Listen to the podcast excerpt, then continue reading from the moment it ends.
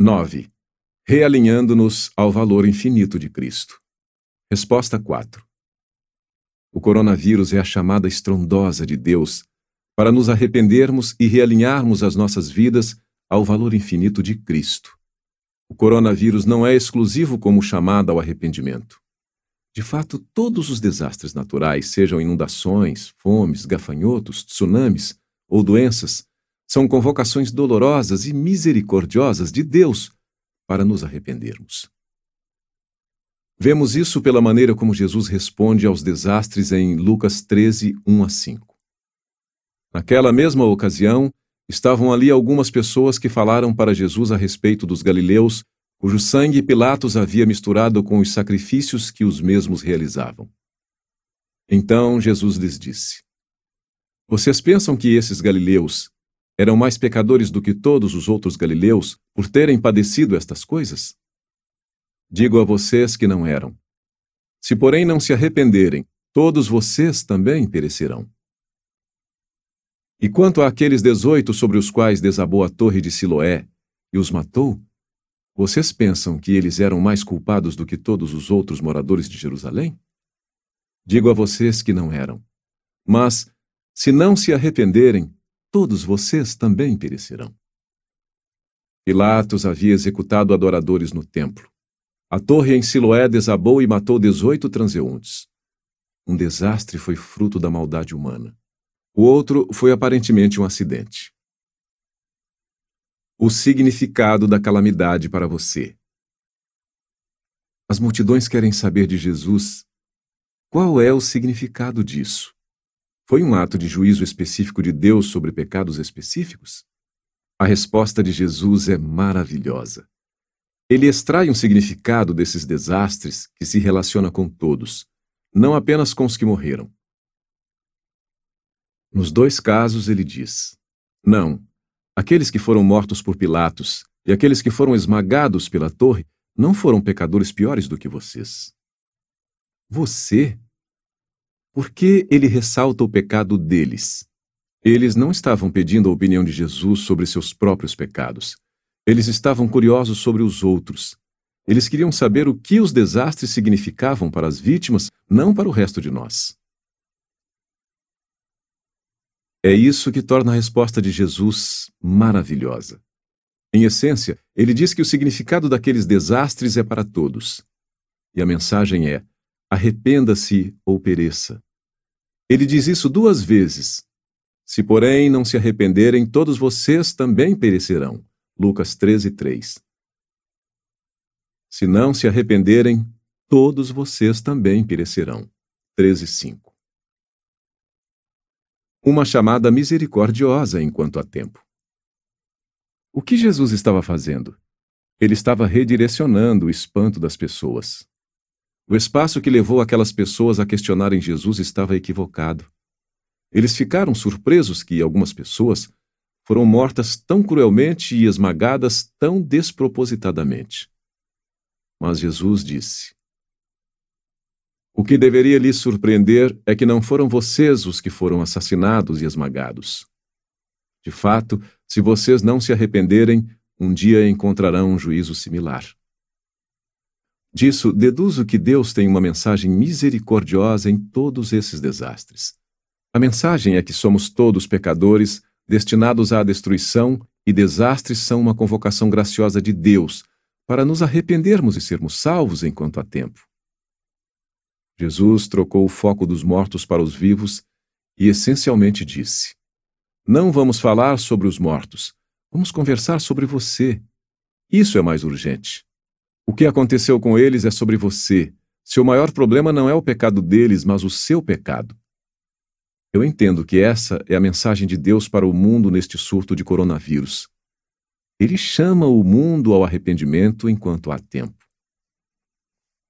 O que significa arrependimento? Vamos ser mais específicos. O que significa arrependimento?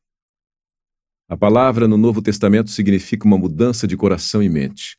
Não é uma mudança superficial de opinião, mas uma profunda transformação para que percebamos e valorizemos Deus e Jesus por quem realmente são.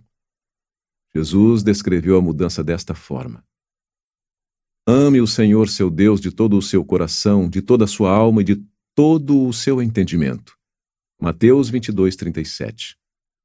Quem ama o seu pai ou a sua mãe mais do que a mim, não é digno de mim. Quem ama o seu filho ou a sua filha mais do que a mim, não é digno de mim. Mateus 10, 37. Em outras palavras, a mudança mais fundamental do coração e da mente que o arrependimento exige é valorizar Deus com tudo o que se é e valorizar Jesus mais do que todas as outras relações. Porque Jesus nos ameaçaria com a morte. A razão pela qual Jesus disse que todos nós iremos também perecer se não nos arrependermos é que todos trocamos o tesouro que Deus é por coisas menores que amamos mais. Romanos 1, 22 a 23. E todos tratamos Jesus como menos desejável do que dinheiro e entretenimento e amigos e família. A razão pela qual todos nós merecemos perecer não é uma lista de regras que quebramos, mas um valor infinito que desprezamos, o valor infinito de tudo o que Deus é para nós em Jesus Cristo. Despertando das nossas preferências suicidas.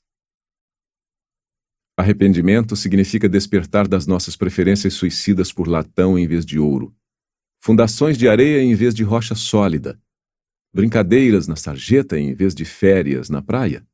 Como C.S. Lewis escreve: Somos criaturas medíocres, brincando com bebida, sexo e ambição, quando a alegria infinita nos é oferecida. Como uma criança ignorante que prefere fazer castelos de lama em meio à insalubridade por não imaginar o que significa o convite de passar um feriado na praia. Nos contentamos com muito pouco. A alegria infinita que Lewis menciona é a experiência de ver, saborear e compartilhar o valor, a beleza e a grandeza de Cristo. Instigados a confiar em Cristo. Que Deus está fazendo através do coronavírus é nos mostrar graficamente, dolorosamente, que nada neste mundo oferece a segurança e a satisfação que encontramos na grandeza e dignidade infinitas de Jesus. Essa pandemia global toma a nossa liberdade de locomoção, as nossas atividades comerciais e as nossas relações face a face. Isso tira a nossa segurança e o nosso conforto. E, em última instância, pode tirar as nossas vidas. A razão pela qual Deus nos expõe a tais perdas é nos instigar a confiar em Cristo. Ou, em outras palavras, a razão pela qual ele faz da calamidade a ocasião para oferecer Cristo ao mundo é que a grandeza suprema e totalmente gratificante de Cristo brilha mais intensamente quando Cristo sustenta a alegria no sofrimento. Dom do desespero. Considere, por exemplo, por que Deus levou Paulo a um ponto de desespero da própria vida. Porque não queremos, irmãos, que vocês fiquem sem saber que tipo de tribulação nos sobreveio na província da Ásia. Foi algo acima das nossas forças, a ponto de perdermos a esperança, até da própria vida. De fato, tivemos em nós mesmos a sentença de morte, para que não confiássemos em nós mesmos, e sim no Deus que ressuscita os mortos. 2 Coríntios 1, 8 a 9. Paulo não vê essa experiência de desespero como satânica ou aleatória ela tem um propósito. E é o propósito de Deus que é mencionado. Essa experiência de risco de vida foi para que não confiássemos em nós mesmos, e sim no Deus que ressuscita os mortos. 1.9 Esta é a mensagem do coronavírus. Pare de confiar em si mesmos e voltem-se para Deus. Você nem pode conter a morte. Deus pode ressuscitar os mortos. E é claro, confiar em Deus não significa que os cristãos se tornam inativos. Cristãos nunca foram pessoas inativas. Isso significa que Deus é o fundamento, o padrão e o objetivo de todas as nossas ações. Como Paulo disse, trabalhei muito mais do que todos eles. Todavia, não eu, mas a graça de Deus comigo. 1 Coríntios 15, 10. O coronavírus nos chama a considerar Deus como a realidade mais presente e importante de nossas vidas. Nossas vidas dependem dele mais do que da respiração. E às vezes Deus tira o nosso fôlego para nos trazer para si mesmo. O significado dos espinhos. Ou considere o propósito de Deus no doloroso espinho na carne de Paulo.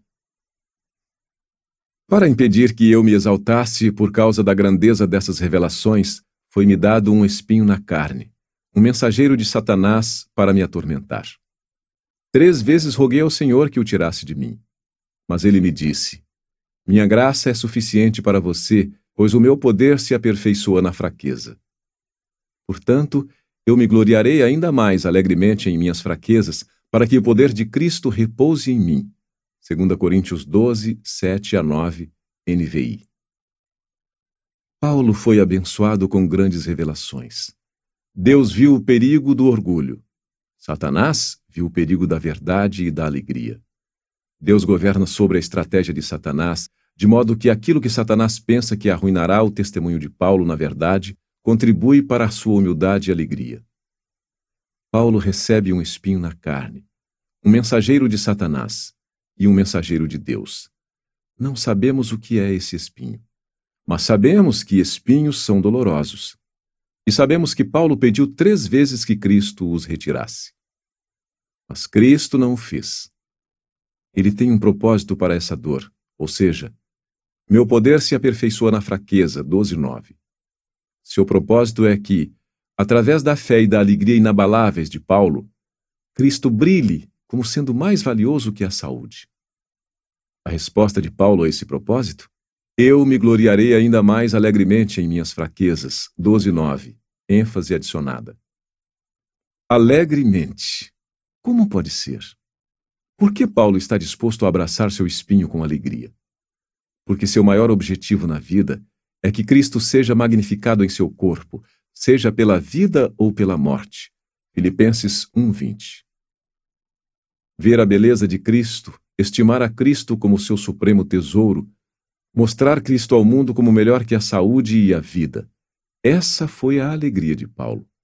Um belo poema chamado O Espinho, de Martha Snell Nicholson, 1898 a 1953, termina assim. Aprendi que ele nunca dá um espinho sem essa graça adicional. Com o espinho prega de lado o véu que esconde sua face divinal. Na perda, ganho. Paulo abraçou a perda em parte porque na perda Cristo foi mais plenamente ganho. Na verdade, considero tudo como perda, por causa da sublimidade do conhecimento de Cristo Jesus, meu Senhor. Por causa dele, perdi todas as coisas e as considero como lixo para ganhar a Cristo. Filipenses 3, 8. É isso que significa arrepender-se. Experimentar uma mudança de coração e mente que valoriza Deus em Cristo mais do que a vida. Porque a tua graça é melhor do que a vida. Os meus lábios te louvam. Salmos 63, 3, ênfase adicionada. Essa era a fé de Paulo. Isso era verdade na vida e na morte. Na vida, porque Cristo é a doçura de todo prazer, e melhor que todos eles e na morte. Porque na tua presença há plenitude de alegria à tua direita, há delícias perpetuamente. Salmos 16, 11. A pandemia de coronavírus é a experiência da perda. Da perda menor da conveniência à perda maior de vidas. E se conhecermos o segredo da alegria de Paulo, poderemos experimentar a perda como ganho. É isso que Deus está dizendo ao mundo. Arrependa-se e realinhe sua vida ao infinito valor de Cristo.